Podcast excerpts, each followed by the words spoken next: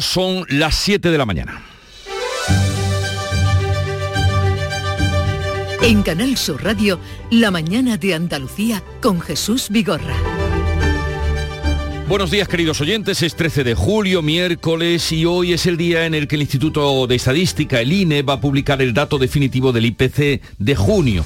Este dato se conocerá tras avanzar hace unos días, la semana pasada, que la inflación se disparó el mes pasado al 10,2% interanual tasa de precios desorbitados que volverá a centrar la segunda jornada del debate del Estado de la Nación que comenzaba ayer en el Congreso. Hoy con el turno de los portavoces de los grupos minoritarios. Este martes el presidente Pedro Sánchez anunciaba impuestos a los bancos y a las empresas energéticas y otras medidas sociales como la gratuidad en los abonos del transporte o el aumento de becas a los estudiantes, con el claro objetivo de aliviar el golpe de la inflación sobre las familias y permitir la reconciliación con sus socios del gobierno. Está dispuesto a asumir toda su responsabilidad, a aplicar las mejores soluciones al problema de la inflación, pero no estamos dispuestos a aplicar soluciones falsas, engañosas y menos aún soluciones injustas. La vicepresidenta Yolanda Díaz, su vicepresidenta, se pasó el discurso sin aplaudir a las intervenciones de Sánchez y finalmente celebró, eso sí, las medidas que había anunciado. Es un día muy importante para nuestro país, lo que antes parecía que no era posible, hoy es posible.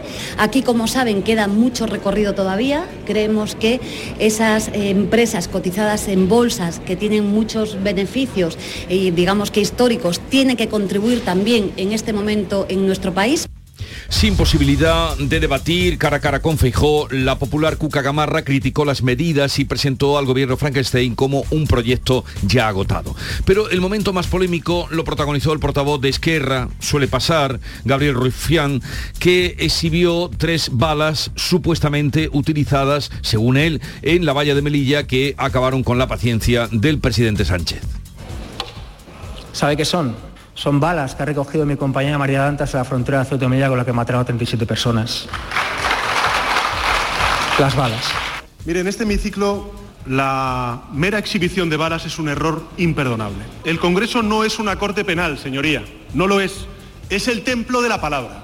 Aquí entraron balas, sí, señoría, entraron balas. Están en los techos. Pues como oyen, acalorado debate, como son las temperaturas que vamos a soportar hoy en Andalucía y va a ser el día este más caluroso de la ola de calor que estamos padeciendo. Las máximas pueden superar hasta los 45 grados. Y esto es muy peligroso para los incendios pendientes de las urdes en Extremadura y Salamanca, donde ya han ardido casi 3.000 hectáreas y en la Sierra de Madrid también fuego en Collado Mediano y Navacerrada y pendientes del fuego que ha provocado el accidente de un camión que ha volcado esta madrugada en la A381 a la altura o entre los kilómetros 42-43 en dirección a Jerez. En toda España se van a celebrar concentraciones silenciosas por el 25 aniversario del asesinato de Miguel Ángel Blanco por parte de la banda terrorista ETA. Y cuando acabe este miércoles tendremos la ocasión de ver la superluna del ciervo. El astro se encontrará mucho más cerca de lo habitual y parecerá un 7% más grande que una luna llena habitual. Lo dicho, en lo tocante al tiempo, cielos hoy prácticamente despejados, calima y altas temperaturas y y ojo con el levante con rachas muy fuertes que está soplando, bueno, lleva ya varios días soplando en el estrecho. En Canal Sur Radio, La mañana de Andalucía con Jesús Vigorra. Desguaces Meggi. Todos los recambios que necesitas para tu coche. Piezas de carrocería, mecánica, electricidad, climatización. Visita nuestra web. Accede a nuestro catálogo completo de piezas, promociones y descuentos. Ven a alguna de nuestras tiendas o haznos tu pedido por teléfono o WhatsApp al 608-807-317. Desguacesmeggi.com. Tu desguace online, ahora más cerca de ti. ¿Estás preparada para las rebajas de MacArthur Glen Designer Outlet Málaga? Ven a descubrir nuestros descuentos hasta el 50% en tus firmas de moda favoritas. Y disfruta además de restaurantes, parque infantil y aparcamiento gratuito. Este es mi mundo. Ven a descubrir el tuyo a MacArthur Glen, tu designer outlet junto al aeropuerto de Málaga. Este verano abrimos todos los días de 10 a 10. En Canal Sur Radio, la mañana de Andalucía con Jesús Bigorra. Noticias. Estamos pendientes a esta hora de un accidente de tráfico en la A381, la carretera que une Jerez con Algeciras, en el kilómetro 43 a la altura de Alcalá de los Gazules y que ha provocado un incendio. Beatriz Galeano. Está cortado en estos momentos el carril derecho sentido Jerez. En el accidente ha implicado un camión cisterna que ha volcado, según varios testigos que llamaban a primera hora al Club de los Primeros de Charopadilla. Inmediatamente ha comenzado un fuego en el arcén que se está viendo avivado por las fuertes rachas de viento que soplan ahora mismo en la zona. Así lo relataba la primera persona que llegaba al lugar del accidente. Ya había mucho fuego y pude ver de la carretera que era un camión que estaba volcado. Entonces paré más adelante a ver si podía ayudar al conductor, pero había muchas llamas, mucho fuego y, no, no, he podido hacer nada. Eh, entonces estuve ahí, llamé a la emergencia y estuve ahí parando los coches porque había mucha piedra en la carretera.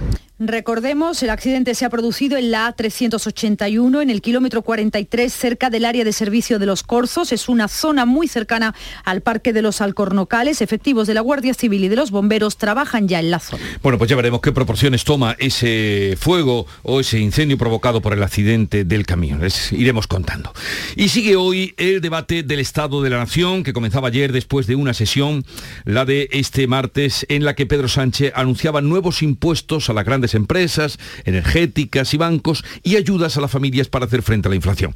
La sesión se va a reanudar a partir de las 9 de esta mañana con el turno de los portavoces de los grupos minoritarios. Olga Moya. Van a subir a la tribuna los portavoces de la izquierda plural, Ciudadanos, PNV, Bildu y por último el grupo mixto. Va a cerrar el turno Héctor Gómez, el portavoz socialista. Como en la primera jornada, Pedro Sánchez podrá intervenir cuando lo desee sin límite de tiempo, puede responder en conjunto o por separado a cada uno. Después los grupos van a presentar sus propuestas con las que apoyan o no las medidas anunciadas por Sánchez. Y mañana jueves se votan. La receta de Pedro Sánchez es más gasto público para ayudar a las familias, nuevos impuestos a bancos y empresas energéticas, un viraje a la izquierda que le ha servido para reconciliarse con sus socios de Unidas Podemos. Para Sánchez, el gran reto de España es la inflación que está empobreciendo a los ciudadanos y precisamente hoy se va a dar a conocer el IPC de junio. El dato adelantado lo situaba en el 10,2% interanual. Y mi compromiso es rotundo. Iremos a por todas para defender el interés de la mayoría social. Me voy a dejar la piel para defender a la clase media trabajadora de nuestro país. Con los nuevos impuestos a la banca y a las empresas de energía pretende recaudar el Gobierno 7.000 millones en dos años, que decía Sánchez deben devolver el dinero a los bolsillos de los ciudadanos. Se habla a menudo de los beneficios caídos del cielo, pero en realidad no son tales. Los sobrebeneficios no caen del cielo salen del bolsillo de los consumidores que pagan los recibos. Y este Gobierno no va a permitir que el sufrimiento de muchos sea el beneficio de unos pocos. Las otras medidas anunciadas son que los billetes multiviaje y abonos mensuales de cercanías y media distancia de Renfe desde septiembre y hasta final de año van a ser gratis. También habrá una ayuda complementaria de 100 euros, 100 euros mensuales para un millón de estudiantes que ya disfrutan de una beca y una nueva asignatura de robótica. Los anuncios que hizo Pedro Sánchez han provocado las críticas del Partido Popular y también del resto de la oposición, que las tachan de medidas populistas de campaña publicitaria. Temen que solo traigan más gasto y ruina. Sin posibilidad del cara a cara entre Sánchez y Feijó, la encargada de replicar al presidente del gobierno ha sido la portavoz de su grupo, Cuca Gamarra, que ha reprochado al presidente del gobierno que en vez de rectificar el rumbo y hacer autocrítica, haya optado por huir hacia adelante. Asegura Gamarra que el ciclo de este ejecutivo ha terminado ya. Señor Sánchez, el gobierno Frankenstein no da más de sí. Es un proyecto fallido y agotado. Pero como usted ha decidido no cambiar de rumbo, serán los españoles los que cambien de gobierno. Se lo han anunciado con Castilla y León, con Madrid y con Andalucía. Y cuando usted se les devuelva la voz, lo harán con toda España. Pablo Echenique de Unidas Podemos reconocía estar satisfecho con las medidas porque ayudarán a las familias y porque hacen más fácil reeditar un gobierno de coalición tras las próximas elecciones generales. Sabemos reconocer cuando se acierta y usted hoy ha acertado en su discurso y en sus anuncios.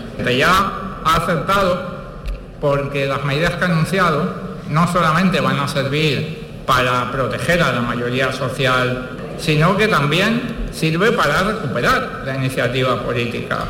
El presidente de Vox, Santiago Abascal, señalaba que los impuestos anunciados solo van a servir para que se pierdan inversiones y perjudicar a los pequeños ahorradores con pérdidas millonarias. Cuando usted habla sube el pan, ha subido aquí a anunciar medidas para recaudar 1.500 millones adicionales de la banca y los 20 minutos que usted estaba diciéndolo ha provocado pérdidas para los pequeños ahorradores y un espanto a los inversores por valor de 6.000 millones de euros. La intervención de Gabriel Rufián de Esquerra Republicana ha estado protagonizada por la exhibición de tres balas que aseguraba que Marruecos ha utilizado contra las personas que intentaban saltar la valla de Melilla. Después ha criticado a Sánchez que se levante de izquierdas anunciando titulares para un futuro mejor y le ha exigido un modelo fiscal más justo. Quiera por todas, listamos a trabajar desde ya en un nuevo sistema fiscal basado en la justicia porque lo contrario a la pobreza no es la riqueza, es la justicia. Y la justicia ni es temporal ni es extraordinaria. Pues mientras esto ocurría en el Congreso, no lejos de allí, en la bolsa, los grandes bancos, también las eléctricas, caían en bolsa alrededor del 4% después de que el presidente del gobierno, Pedro Sánchez, anunciara un impuesto extraordinario para las entidades financieras. El IBEX 35 ha perdido en su tercera jornada consecutiva a la baja 50 puntos, así que desciende un 8% respecto al cierre el año pasado. El anuncio del presidente del gobierno de ese impuesto extraordinario para la banca y las eléctricas ha hecho que el índice sectorial de la primera de la banca haya perdido un 4,6%, truncando la recuperación de la bolsa en una sesión en la que el euro y el dólar han equiparado su valor en el mercado de divisas. Mientras tanto, en Andalucía piden al presidente del Gobierno la reforma del modelo de financiación, aunque en la rueda de prensa posterior al Consejo de Gobierno de ayer, el portavoz del Ejecutivo, Elías Bendodo, no aclaró si todas las comunidades gobernadas por el Partido Popular se sumarán a la misma propuesta. Elías Bendodo insiste en que con el actual sistema la comunidad pierde 4 millones de euros cada día. Pide a Sánchez que convoque a las comunidades para empezar a negociar. Nada avanza sobre si el Partido Popular llevará una posición unánime, teniendo en cuenta que Feijóo defiende para Galicia un modelo distinto al que Moreno quiere para Andalucía. Bueno, yo lo que quiero decir es que vamos a hacer las cosas por su orden, ¿no? Si no está convocada ni la reunión, ya sea conferencia de presidentes, Consejo de Política Fiscal y Financiera, nadie puede fijar su postura porque no hay nada convocado. Por tanto, lo que pedimos es que se convoque y a partir de ahí se activen todos los mecanismos para que evidentemente cada comunidad autónoma pues defienda sus intereses, ¿no? Por otra parte, históricos dirigentes socialistas y políticos andaluces de renombre han firmado el manifiesto contra el proyecto de ley de memoria democrática que este jueves llegará al Congreso y que seguirá su trámite con el apoyo de Bildu. Consideran que tergiversa el gran pacto constitucional de 1978 al extender el periodo de investigación de vulneración de derechos humanos hasta 1983. Alfonso Garrido, el senador socialista, considera que la democracia ha pulido periodos de la historia que no se deben volver volver a tocar? En política no todo vale. Extender las posibilidades de investigación a tiempos que ya están más que cubiertos por el barniz democrático de la Constitución del 78 y la vida democrática y participativa, a algunos nos resulta francamente complicado aceptar. La Agencia Estatal de Meteorología activará este miércoles entre la una del mediodía y las 9 de la noche el aviso rojo por temperaturas máximas en la campiña de Sevilla, donde el termómetro alcanzará los 44 grados. Además, habrá aviso naranja en toda la provincia de Huelva y en comarcas de Sevilla, Córdoba, Jaén y Granada. Todas las provincias, menos Málaga y Almería, tienen algún tipo de aviso por calor. La Agencia Estatal de Meteorología, además de los mapas del tiempo, elabora este mapa con las alertas sanitarias. Se establecen las zonas donde el calor puede afectar a la salud en Andalucía. Los niveles más altos están en Jaén, en Granada y en Cádiz, porque es en estas provincias donde más tiempo se va a prolongar estos episodios de altas temperaturas. Podrían ser cinco días o más los que se superen los umbrales considerados de riesgo. Además, en Cádiz, el temporal de Levante es especialmente violento en Talifa, donde ha habido que cerrar el puerto por vientos que pueden alcanzar los 100 kilómetros por hora. Se suspendían este martes los ferries que conectan el puerto tarifero con Tánger en Marruecos en plena operación Paso del Estrecho. Y miércoles también se prevén complicaciones en la bahía de Cádiz. El servicio de catamarán también se ha suspendido. Estos días están siendo muy duros para quienes tienen que trabajar en la calle y lo es tanto por el calor como por la radiación solar. Trabajar cuesta el doble estos días, más en el exterior. Son días para ser precavidos y guardarle respeto al calor. Es entrar en un territorio que nos parece extraordinariamente peligroso. La transición y la Constitución española del año 78 son un gran patrimonio de todos los españoles tienen un valor enorme. Bueno, pues no es ese el sonido que queríamos escuchar. Estábamos hablando de los trabajadores del, calor, eh, lo que cuesta en estos días trabajar en el exterior. Esto es increíble, padre. Esto no se puede soportar ya. Desde las 7 de la mañana estamos liados y es que no se puede aguantar más. Tenemos una edad intensiva, los de repartidores una edad intensiva. Empezamos y cuando acabemos para la casa. En Málaga, un obrero de la construcción lleva casi un mes en coma después de sufrir un golpe de calor. Juan Rueda de Comisiones Obreras denunciaba que no había, no había acuerdo con las empresas para implantar la jornada intensiva con el fin de evitar los trabajos a pleno sol en horas centrales del día. Ha habido un compañero que le ha dado un golpe de calor y hay un diagnóstico clínico donde dice que ha sido por golpe de calor y está como en una parálisis cerebral, que es lo que tenemos conocimiento. Es decir, que, es, que está grave. Pues en la víspera de que se constituya el nuevo Parlamento surgido de las elecciones del 19 de junio, el presidente de la Junta electo, Juanma Moreno, se ha comprometido a impulsar una mayor colaboración con la empresa en el ámbito universitario para lograr la excelencia. Juanma Moreno ha manifestado este martes su compromiso por seguir trabajando por la mejora de las universidades de Andalucía y los centros de investigación con el objetivo, ha dicho, de hacer de la I una, de la investigación el desarrollo, una palanca de progreso para la creación de riqueza. Durante el acto de toma de posesión, del nuevo rector de la Universidad de Córdoba, el presidente de la Junta se ha referido a la implantación del nuevo modelo de financiación de las universidades, también a la adecuación de la oferta a las demandas actuales. Entre los cuatro nuevos grados están los de medicina en las universidades de Almería y de Jaén. En este caso, para estimular la oferta de médicos ante el déficit de especialistas que tenemos no solo en Andalucía, sino en el conjunto de España. En Málaga, el cadáver de una mujer ha sido hallado en el interior de una alcantarilla. La Policía Nacional ha confirmado que presenta signos de violencia y ahora trata de identificar el cuerpo aparecido. Ese cuerpo ha sido localizado a 8 metros de profundidad y en avanzado estado de descomposición. Se cree que podría llevar allí un mes. Hasta el momento no han trascendido más datos. Los vecinos de la zona mostraban su preocupación. Sería sobre las dos, por ahí sería, cuando mi nieta me avisó de que había muchos policías aquí y eso. Dice, mira que ha aparecido una mujer muerta ahí en la alcantarilla esa que hay. Está por aquí con el coche, he visto aquí los bomberos, la policía eh, y demás haciendo fotos y eso. Y bueno, ya han informado de que han sacado a una mujer del pozo que lleva varias semanas aquí. El gobierno foral de Navarra ha confirmado la primera agresión sexual en estos Sanfermines, una violación que se produjo el sábado y que se está investigando para identificar al culpable. Tajante y rotundo condenaba los hechos el consejero del Interior del gobierno navarro, Javier Ramírez. Que quien la hace la paga, eso que lo tengan con completa seguridad. La huelga de Ryanair, que comenzaba esta semana, sigue provocando retrasos en los aeropuertos andaluces. En el de Málaga este martes han sido 43 los vuelos retrasados y otros 5 en el aeropuerto de Sevilla. En todo el país, 234 aviones han salido o llegado con retraso y 15 han sido cancelados. Los sindicatos piden a la empresa volver a sentarse en la mesa de negociación del convenio para poder poner fin a estos paros y además denuncian coacciones. Estamos encontrando con que la empresa está intentando reventar la huelga a través de el esquirolaje, trayendo trabajadores de fuera, aplicando un 100% de los servicios mínimos. Ha habido cuatro, cuatro despidos ya y eso ha hecho, pues claro, bueno, ha infligido que lo que pretendía hacer, que era eh, miedo entre la plantilla para que no la secundara.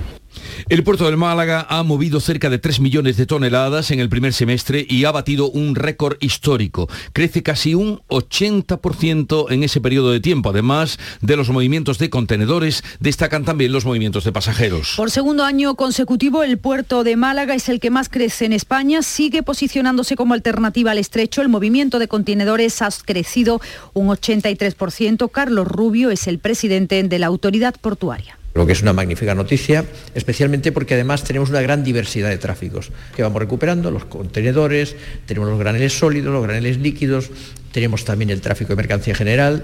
El plan de inversiones 2022-2027 para la transformación del recinto asciende a más de 400 millones de euros. El número de escalas y pasajeros crece, pero se mantiene todavía por debajo de las cifras prepandemia. Y hablamos ahora de los temas de sanidad. Aumentan los casos de la viruela del mono en Andalucía.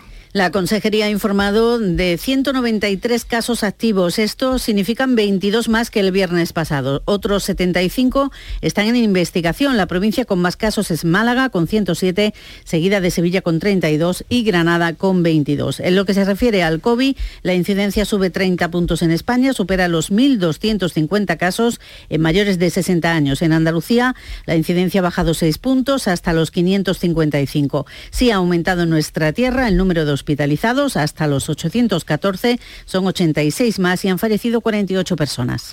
Ayuntamientos e instituciones oficiales de toda España han convocado este miércoles concentraciones silenciosas en memoria del concejal del Partido Popular eh, asesinado en Hermua, Miguel Ángel Blanco, hace ahora 25 años por la banda terrorista ETA. El presidente de la Federación Española de Municipios y Provincias y el alcalde y alcalde de Vigo, Abel Caballero, ha hecho un llamamiento para que los ayuntamientos convoquen concentraciones hoy a las 12 en las puertas de los consistorios en memoria de Miguel Ángel Blanco y de todas las víctimas del terrorismo. Son las 7.20 minutos de la mañana. En un momento vamos a la revista de prensa que ya nos tiene preparada José Manuel de la Linde. La mañana de Andalucía. Todo empezó un lunes, probando un jamón en Badajoz en una tienda que siempre estaba vacía. Y le digo al dueño, con este jamón de tapa, bueno. Y justo yo tenía mesas y nos hacemos socios. Y con el jamón y el pan de Juli, que es de masa madre, bueno, bueno, y vino tanta gente que creamos nuestra feria de la tapa. Tapajoz. Y pensar que todo empezó un lunes por un pelín de suerte y una tapita jamón de Badajoz. La primitiva, por muy poco puedes lograr mucho. Ahora también sorteo los lunes. Échala por solo un euro. Loterías te recuerda que juegues con responsabilidad y solo si eres mayor de edad. Vamos de nuevo a atender a la prensa que ya para ustedes ha repasado, leído y resumido José Manuel de la Linde. Sí, buenos días de nuevo. Cabeceras protagonizadas por ese debate sobre el estado de la nación que vivimos este martes y que vamos a continuar viviendo esta mañana a partir de las 9. Titula El País. El País, Sánchez impulsa la agenda progresista con impuestos a energéticas y banca. El gobierno espera recaudar, como les venimos contando, 7.000 millones de euros con los nuevos tributos de carácter temporal y extraordinario. Análisis también en esta portada para el discurso de los principales líderes. El presidente busca dar un vuelco al ambiente político, mantiene este diario. El discurso de Pedro Sánchez y su decisión de arriesgar con medidas progresistas a, las eh, que antes se resistía, busca dar un vuelco al ambiente político. Sobre Gamarra, dice esta, este, este diario, que cambia el paso del discurso del nuevo PP.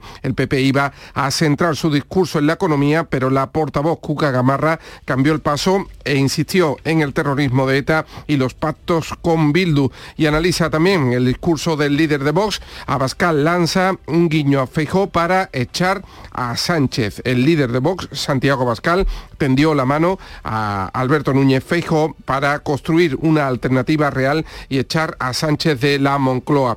Miramos el editorial de El País eh, que titula Economía de guerra. La principal dificultad eh, para valorar el alcance exacto del plan del gobierno es la falta de visibilidad sobre la evolución de la economía si Putin corta el gas a Alemania o la guerra se endurece. Mantiene este diario. Con el plan trazado eh, ayer, el Estado profundiza en España su papel como regulador y eh, sostenedor de familias y empresas ante las inclemencias. Es lo que mantiene el diario El País en su editorial. Nos fijamos en la portada del Mundo que titula Sánchez arrebata su papel a Podemos, impuestos al IBEX y más subvenciones. Unidas Podemos celebra el cambio de rumbo en el gobierno, aunque el presidente ni les informó de las medidas. Trae a la portada de este diario las primeras reacciones de los empresarios españoles, unas declaraciones de Garamendi, del presidente de la COE, y entre comillas, genera desconfianza y pone muy complicado el pacto de rentas. También otro titular en portada para las reacciones de la bolsa tras el anuncio de las medidas de Pedro Sánchez. La bolsa cae en picado con el discurso del presidente y llega a perder hasta 8.900 eh, millones. El IBEX eh, respondió al anuncio de Sánchez, dice la información del impuesto a la banca, con una caída de casi 9.000 millones eh, de las 12 a, la una y media de la tarde. CaixaBank y Sabadell cerraron a la cabeza de Y echamos un vistazo también al editorial de este periódico del Mundo, que lo titula diciendo entregarse al populismo para sobrevivir. A la desgracia de la crisis económica se ha sumado la desgracia política del manual de resistencia de Sánchez, que opta por la demagogia para trincherarse, aunque eh, con su receta solo logrará empeorar las condiciones de vida de los españoles al tiempo que atiza entre ellos la división. Miramos el diario, al diario ABC en su edición de Andalucía. Vemos a Pedro Sánchez en la escalinata del Congreso a su llegada antes del discurso y a su izquierda a María Jesús Montero, a la ministra, aplaudiéndole. En este caso, el diario ABC titula Sánchez se ata a Podemos hasta el final. El presidente se encomienda en el debate del Estado de la Nación a las recetas de su socio de gobierno que incluye mm, impuesto a las energéticas y financieras verá Jesús, bueno, pues casi todos los diarios eh, coinciden también en el editorial de, este periódico.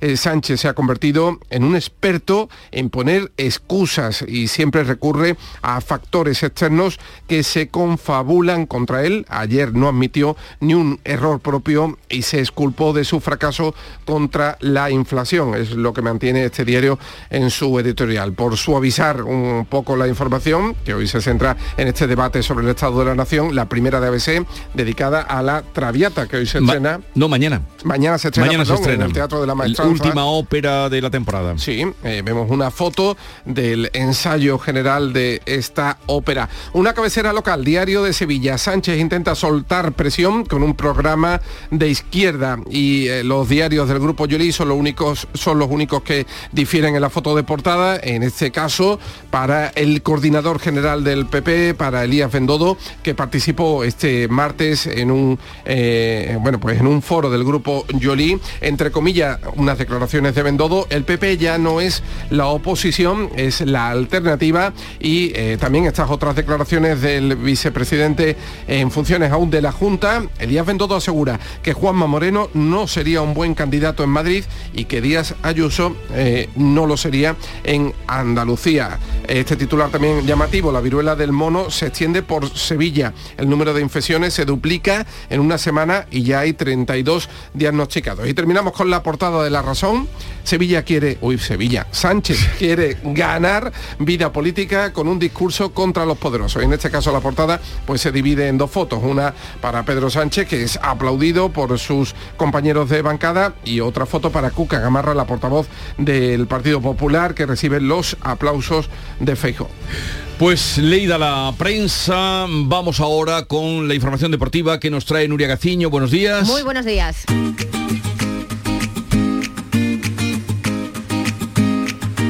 Vitaldent les ofrece este programa.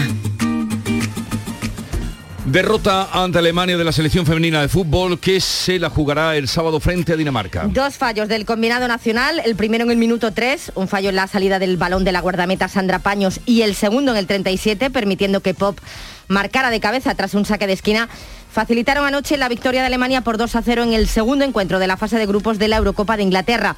En el otro partido del grupo, Dinamarca venció a Finlandia por 1 a 0, así que el sábado toca frente a las danesas jugarse el pase a los cuartos de final. El empate le valdría a España para pasar como segunda de grupo, con lo que el rival a batir en la siguiente fase sería casi con total seguridad la anfitriona, Inglaterra. A ver si tiene mejor suerte hoy la selección femenina de hockey hierba, que se mide a Australia a las nueve y media en los cuartos de final del Mundial que se está celebrando en Terrassa. Difícil rival para intentar meterse en la lucha por las medallas. Nuevo mensaje enigmático de Cundé. Sí, esta vez el jugador del Sevilla ha subido a las redes sociales un nuevo mensaje. En él se puede leer, una cosa está clara, si no apuntas muy alto, entonces apunta puntas demasiado bajo. Ya saben que el futuro de Cundé es una incógnita. De momento el francés sigue apurando sus últimos días de vacaciones.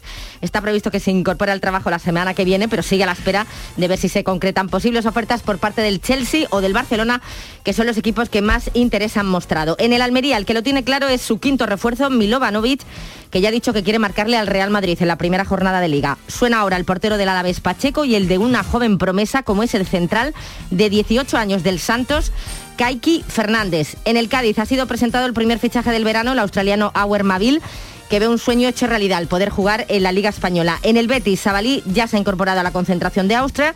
El que se ha unido al trabajo en el Granada es Usuni y ha vuelto tras sucesión en el Lugo Ricard Sánchez. Y el Málaga ha presentado su segunda camiseta, que no va a dejar indiferente a nadie, es de color vino tinto con unas rosas serigrafiadas en claro homenaje a la Rosaleda, a la zona en la que históricamente se construyó el estadio.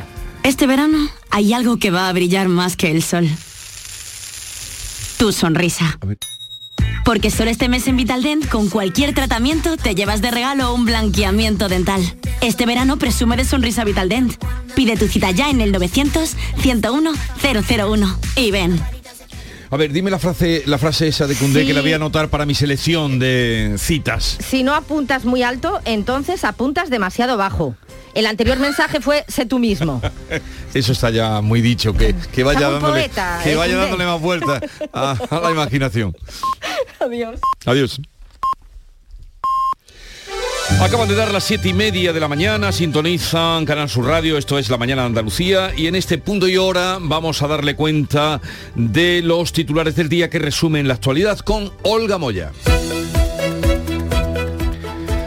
Segunda sesión del debate del Estado de la Nación con turno hoy de los grupos minoritarios. El presidente ha lanzado en la primera jornada una batería de propuestas sociales como la gratuidad de abonos de transportes y el aumento de 100 euros mensuales en las becas de un millón de estudiantes. Un viraje a la izquierda que le ha reconciliado con sus socios de Unidas Podemos. Críticas de la oposición a los anuncios de Sánchez que tachan de populistas. En el Partido Popular temen que solo traigan más gasto y ruina. Abascal hace guiños a Feijó para construir una alternativa real a Sánchez. La intervención más polémica la ha protagonizado Gabriel Rufián de Esquerra, que ha exhibido tres balas para reprochar el apoyo del presidente a la policía marroquí en el asalto a la valla de Melilla. Reacciones muy negativas en la banca y la patronal. Los empresarios aseguran que las medidas lastrarán la recuperación económica. El dinero ha huido de los grandes bancos que han caído en bolsa alrededor del 4% después de que Pedro Sánchez anunciara ese impuesto extraordinario para las entidades financieras. Hoy hay convocadas concentraciones por el 25 aniversario del asesinato de Miguel Ángel Blanco. Ayuntamientos e instituciones oficiales de toda España han convocado concentraciones silenciosas en memoria del concejal del Partido Popular en Erua, Miguel Ángel Blanco, que se cumple hoy ese aniversario. Fue asesinado hace 25 años por la banda terrorista ETA. La huelga en Ryanair sigue provocando retrasos en los aeropuertos andaluces. En el de Málaga este martes han sido 43 los vuelos retrasados, otros 5 en el aeropuerto de Sevilla. Los sindicatos piden a la empresa volver a sentarse en la mesa de negociación del convenio para poner fin a los paros. Hallan el cadáver de una mujer en el interior de una alcantarilla en Málaga. La policía trata de identificar el cuerpo que presenta signos de violencia. Estaba a 8 metros de profundidad, bajo una alcantarilla de un descampado de la zona norte de Málaga, en avanzado estado de descomposición. Primera agresión sexual en los Sanfermines. El gobierno foral de Navarra ha confirmado una violación que se produjo el sábado y que se está investigando para poder identificar al culpable. Muere el modelo, actor y pintor granadino Antonio Ibáñez a los 34 años. Ha fallecido a causa de un cáncer, según ha publicado su familia en la cuenta oficial de Instagram del artista. Interpretó en series como Aida o la que se avecina también en Arrayar en Canal Sur Televisión. La ola de calor se acentúa hoy con aviso rojo en las horas centrales del día. La EMET activará entre la 1 y las 9 de la noche el aviso rojo por temperaturas máximas en la campiña de Sevilla, donde el termómetro puede alcanzar los 44 grados. Además, hay aviso naranja en la provincia de Huelva y en, las comar- y y en más comarcas de Sevilla, Córdoba, Jaén y Granada. Rachas muy fuertes de levante en el estrecho. 7.33 minutos de la mañana. En un momento vamos con otras noticias de Andalucía. Un corazón fuerte es capaz de mover el mundo. Por eso queremos reconocer con el distintivo Corazón Andaluz a todos los productos, personas y empresas que ponen a Andalucía en marcha. Cuando veas un distintivo Corazón Andaluz, sabrás que ahí hay excelencia y que se consigue desde Andalucía con amor. Donde late Andalucía, Corazón Andaluz. Junta de Andalucía.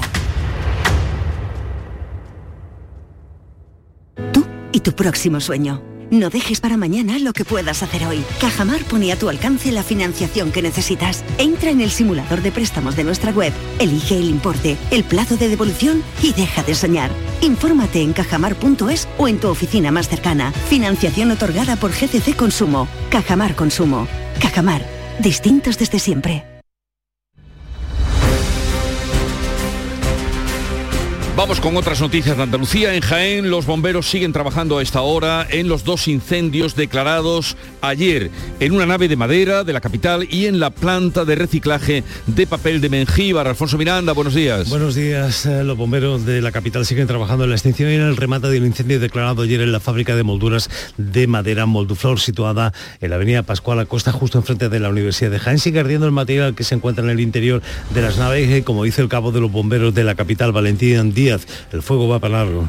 Yo estimo que todo el día de hoy vamos a estar trabajando aquí y los trabajos posiblemente se alarguen a lo largo de la noche y hasta incluso mañana por la mañana es posible que pudiese haber. También está controlado y sobre todo perimetrado el incendio registrado en el patio exterior de la planta de papel de Mengíbar. Sobre el terreno todavía trabajan los bomberos junto al personal de la planta de Smurfing refrescando el terreno para evitar nuevos rebrotes. Recordemos que hace ocho años se originó también un incendio exactamente igual y entonces en aquellos entonces tardó el, fuego en apagarse prácticamente una semana.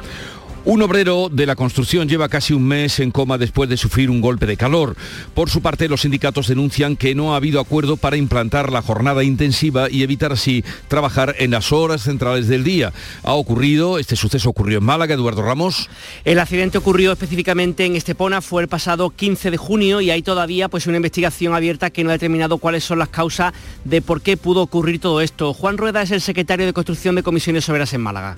Ha habido un compañero que le ha dado un golpe de calor y hay un diagnóstico clínico donde dice que ha sido por golpe de calor y está como en una parálisis cerebral, que es lo que tenemos conocimiento.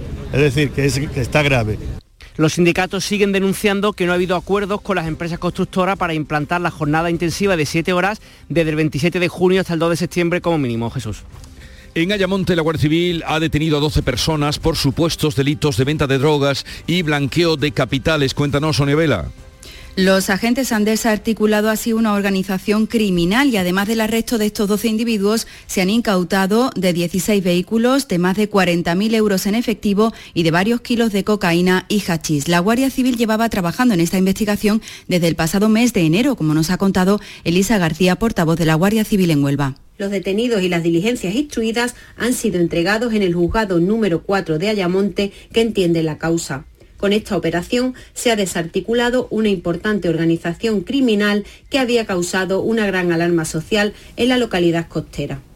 Los arrestados supuestamente también vendían droga en Portugal, por lo que en esta investigación ha colaborado la policía lusa. La candidatura de la Alcazaba de Almería para su declaración como Patrimonio de la Humanidad se ampliará con la inclusión del entorno de todo el monumento Belén Nieto. Así es, el Ayuntamiento de Almería ha aprobado solicitar la declaración del conjunto monumental y de todo el entorno de La Hoya y San Cristóbal en el que se está cometiendo obras de recuperación. María Vázquez es eh, teniente alcalde. Estamos en conversaciones con la consejería, empezamos la semana pasada con el CSIC para incluir en ese expediente el entorno de la Alcazaba también, que el Ayuntamiento actualmente está rehabilitando. La solicitud está siendo evaluada por la Junta Andalucía que tendrá que dar el visto bueno antes de ser remitida a la UNESCO.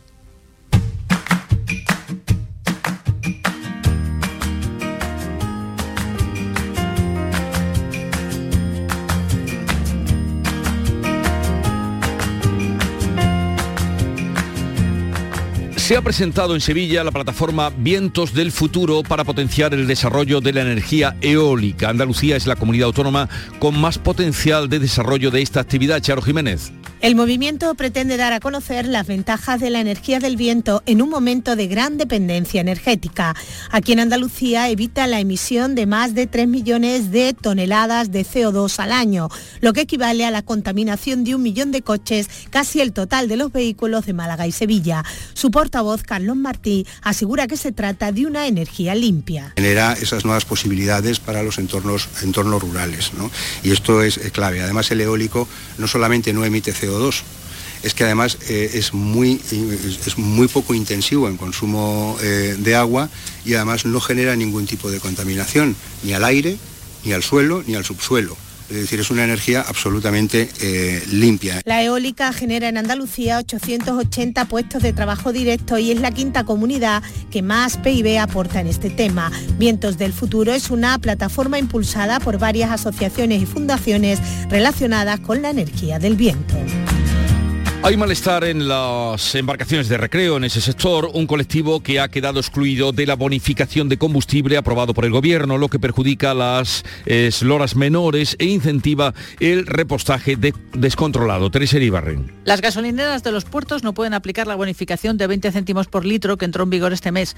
Una injusticia para los propietarios de las embarcaciones de recreo, como explica el presidente del Club Náutico de Rota, José Manuel Pausada. Pues está todo el mundo pues entre enfadado, indignado. Como somos como es por placer, pues puede subir el precio que quieran o no ayuda. Pero claro, tú te pones a comparar y yo creo que una autocaravana me parece que debe ser más o menos el mismo sentido de un, barco, de un velero. Una medida que está frenando turismo náutico. Poner en marcha una embarcación de recreo significa un gasto de entre 200 y 2.000 euros por depósito, según el tamaño. Más del 80% de las embarcaciones son pequeños barcos de hasta 8 metros de eslora.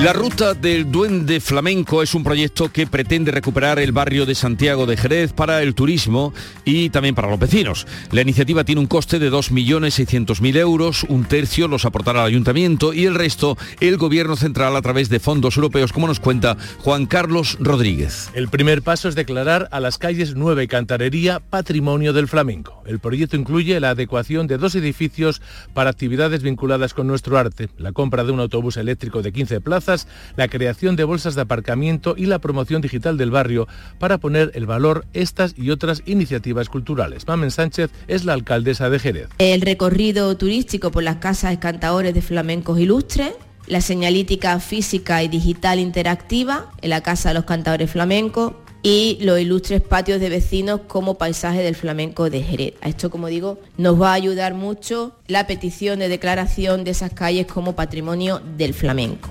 Además, se crearán dos nuevos parques, se dotará de arboleda al barrio, se cambiará el alumbrado público a LED y se construirá nueva vivienda en los inmuebles en mal estado. Todo para mejorar el barrio más flamenco de Jerez. En Canal Sur Radio, La mañana de Andalucía con Jesús Vigorra. Verano. ¿Qué tendrá el verano? Alegría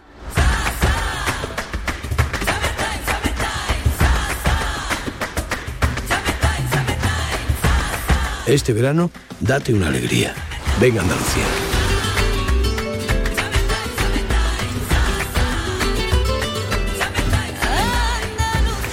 Campaña financiada con fondos FEDER, Junta de Andalucía.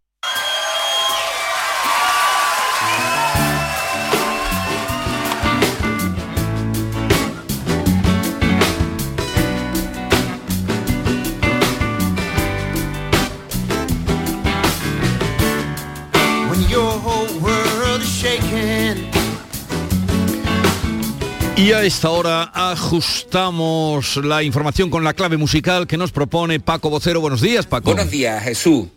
Hoy es el turno de Ben Harper y una de sus mejores canciones, In the Colors. Pues miércoles y a disfrutar. When you have awoken from all the dreams broken, come and dance with me. You dance with me to the colors of the dusk? Oh, dance with me into the colors of the dusk. The paths we're walking on, they crumble behind us.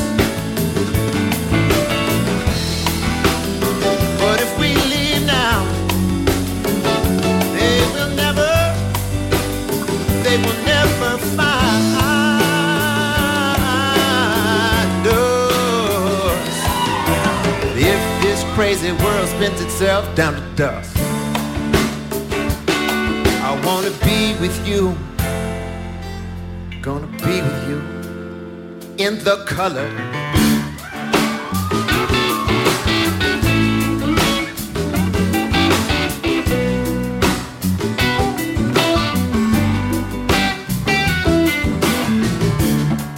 When you again start arms wide open, come and dance with me. Oh, dance with me to the colors of the dusk. And all will be right, will be right. Dancing like water with the light. Dance with me, you dance with me into the colors of the dusk? Oh, dance with me into the colors of the dusk. Dance with me to the colors of the dusk. Pues eso, Colors en tiempo de calors. Qué calor más grande. Llegamos así a las eh, 7.45 minutos de la mañana, 8 menos cuarto y el tiempo de la información local, así es que permanezcan atentos.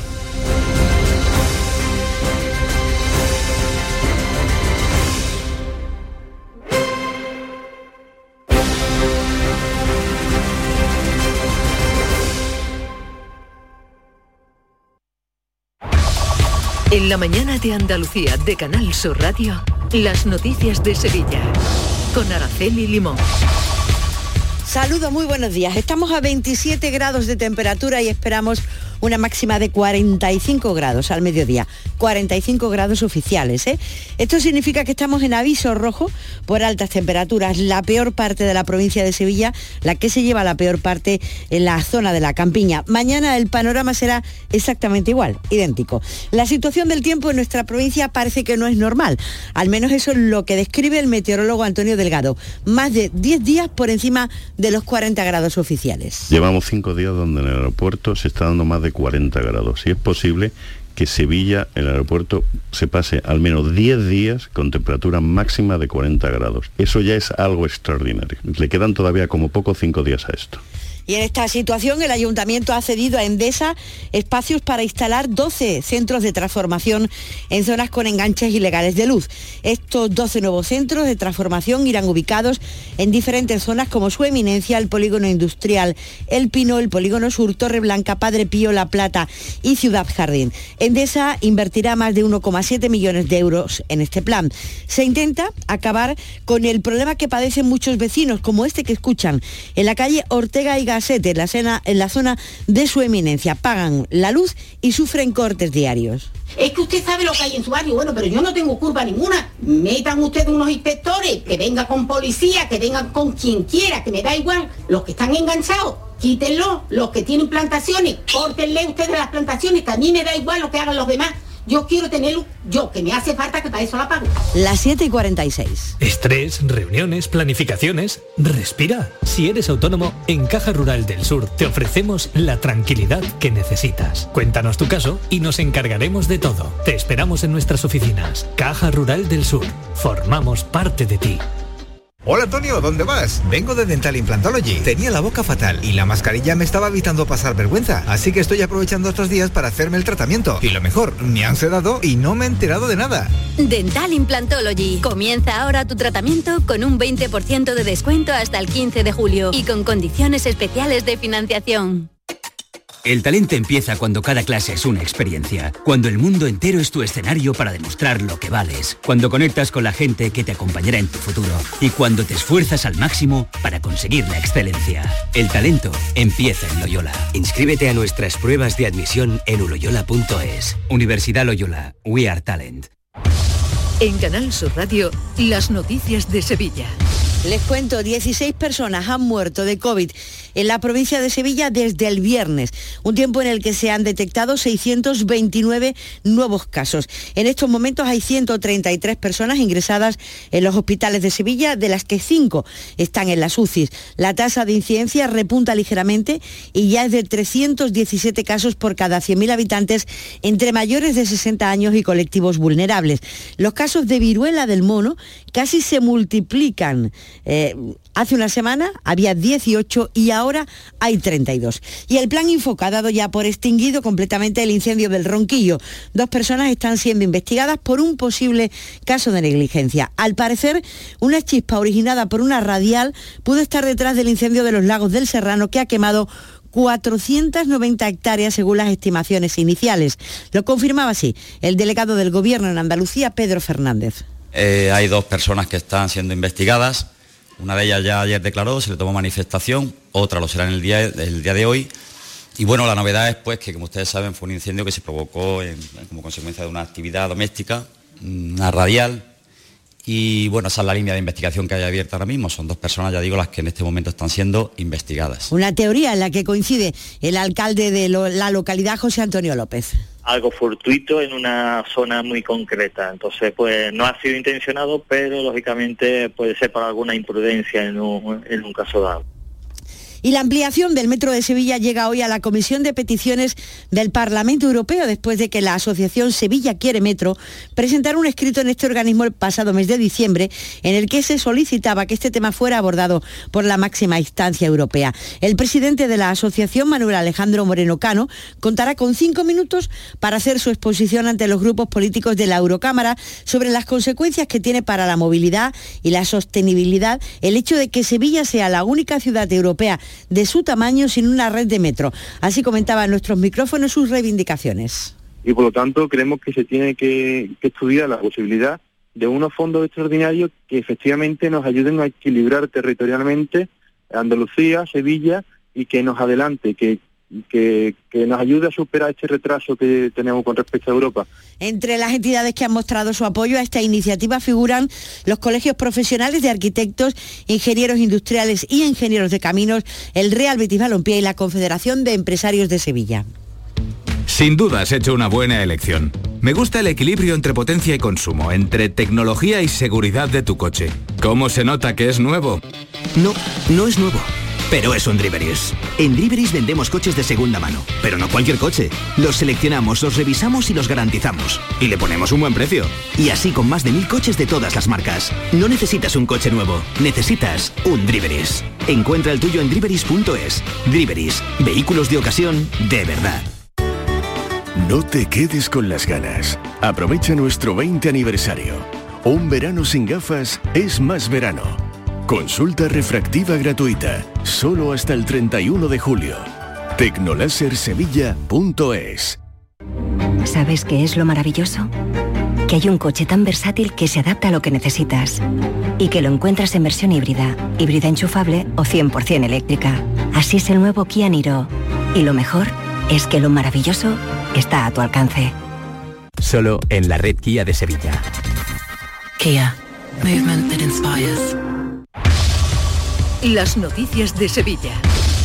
Canal Sur Radio. Los hoteleros de Sevilla han mostrado sus reparos a la implantación de la tasa turística que está reclamando el alcalde Antonio Muñoz, que ha vuelto a pedir al gobierno andaluz y al gobierno central eh, que se formará, el gobierno andaluz que se formará en los próximos días, una ley que permita adoptar esta tasa a los ayuntamientos que así lo deseen. Insiste en que no disuade al turismo, como ocurre en otras grandes capitales europeas, pero reconoce que tendría que convencer a los hoteleros y a otros agentes de los beneficios de una recaudación extranual de entre unos 6 y 7 millones de euros. Hay que hacer un trabajo de, consenso con, el sector porque hay un, temor, lo tengo que reconocer, eh, por parte del sector turístico con el que ha hablado yo este asunto y es quitarle de la cabeza que no se va a beneficiar el turismo eh, de la ciudad de, esa hipotética recaudación de, la tasa. Hablando de turismo, el aeropuerto de San Pablo ha cerrado el primer semestre del año con 3,11 millones de pasajeros.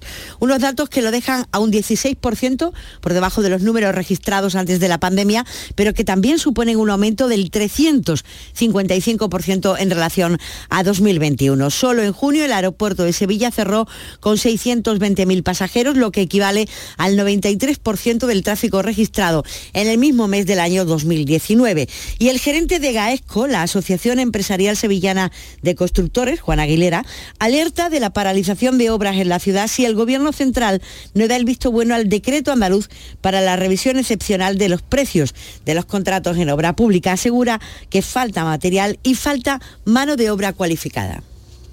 El problema que tenemos ahora mismo, pues que estamos en un impasse mm, esperando que evidentemente pues se le dé el visto bueno a, ese decreto andaluz por parte del gobierno y que nosotros podamos actualizar los precios. Si no, tendremos que parar las obras de manera inmediata. Y el Grupo Municipal de Ciudadanos en el Ayuntamiento ha reclamado un plan urgente e intensivo de contenedores. Asegura que las altas temperaturas están provocando la presencia de insectos y de roedores. Escuchan al portavoz Álvaro Pimentel. Lipasan debe llevar a cabo cuanto antes un plan de actuación urgente para evitar nuevos problemas de salubridad en el conjunto de la ciudad. Tenemos claro que las altas temperaturas que se esperan para estos próximos días, unidas a la mugre acumulada en el suelo y los contenedores desbordados, suponen una peligrosa combinación y un atractivo para la presencia de roedores e insectos y la proliferación de malos olores. Varios apuntes, segundo día de examen para los 2.800 alumnos que se presentan a la convocatoria extraordinaria de la PEBAU, la antigua selectividad en Sevilla. Por segundo año, estas pruebas se han adelantado al mes de julio en vez de celebrarse en septiembre. Y la Guardia Civil ha desmantelado una granja de fabricación de criptomonedas oculta en una nave industrial de Guillena y ha abierto una investigación a un vecino del municipio al que se le imputan los delitos de defraudación de fluido eléctrico y de usurpación.